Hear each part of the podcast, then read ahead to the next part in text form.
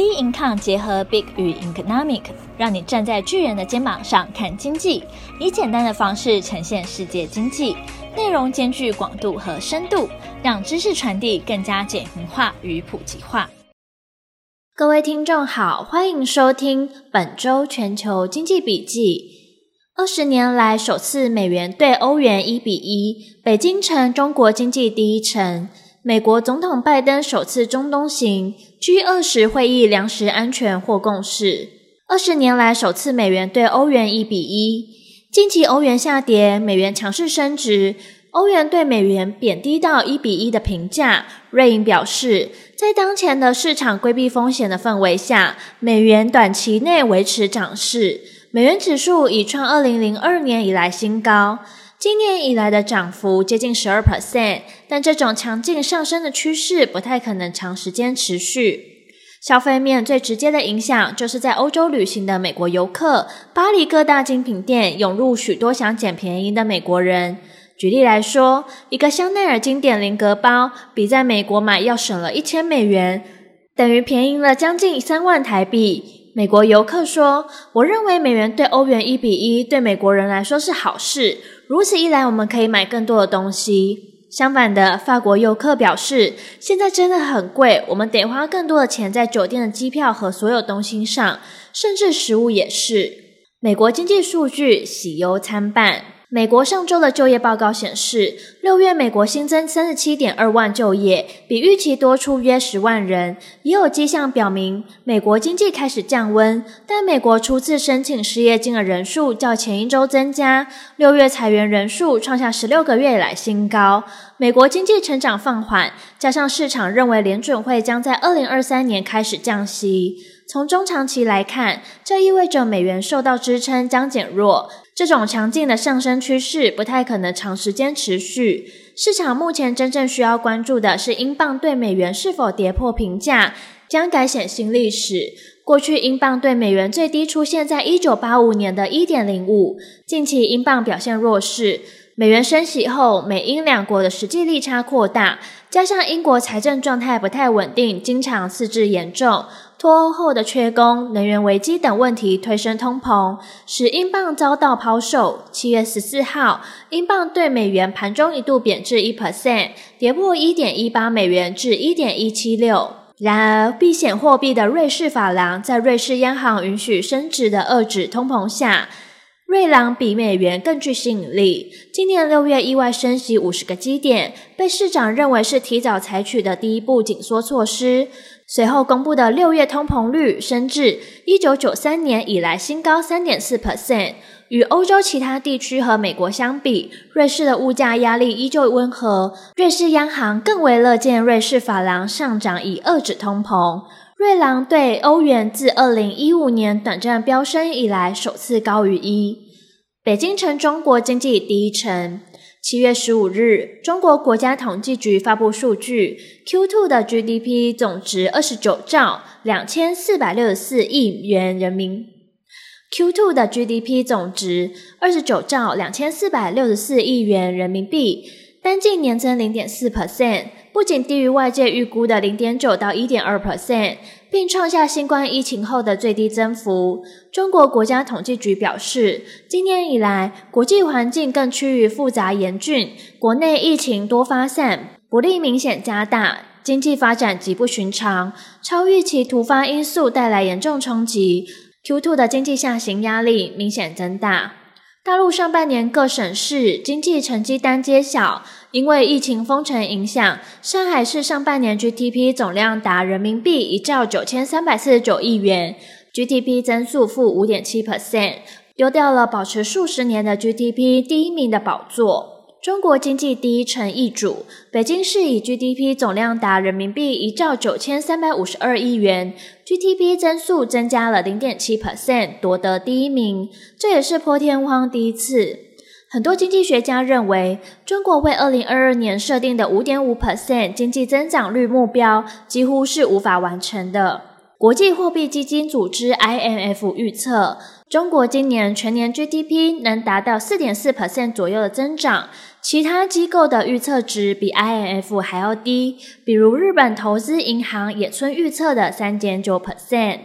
中国烂尾楼风暴扩大，同个时间，中国持续爆发烂尾楼的集体停贷风暴，许多业主控诉银行违规把预售资金转给建商，导致资金断链而停工。统计至七月十五日晚间，大陆已有两百七十三个建案出现集体停缴房贷的案例，遍及达二十五个省份。中国烂尾楼的根本问题在没钱，企业整体资金约一半卡在预售资金监管账户，外部又融不到钱，加上楼市低迷，导致资金面极为紧张。这是房企停工问题频，这是房企停工问题频发、复工艰难的重要原因。房产业过去被认为是带动经济的火车头，在为 GDP 论之下，地方政府为冲 KPI，达到 GDP 成长率的标准，土地政策以及相关房市成为最好的灌水项目，导致房产配置状况频出。以往房地产企业得以凭借高杠杆和高周转，游走拿地。盖房、回款、还债的循环中，随着近几年北京中央对房市的监管政策提出三个监管要求，包括剔除预收款的资产负债率不得大于七十 percent，净负债率不得大于一百 percent，现金短债比不得小于一倍，称为三条红线。这样的监管造成房市难以活络，景气急转直下。未来中国房产的变动仍需持续关注。美国总统拜登首次中东行，七月十六号，美国总统拜登搭乘空军一号专机离开沙乌地阿拉伯，结束上任以来首次的中东之旅的四天访问行程。拜登会面八十六岁国王沙尔曼后，接着与王储和高阶官员开会，试图修复竞选时的失言，因侵犯人权，欲将沙乌地置为国际贱民的双方关系。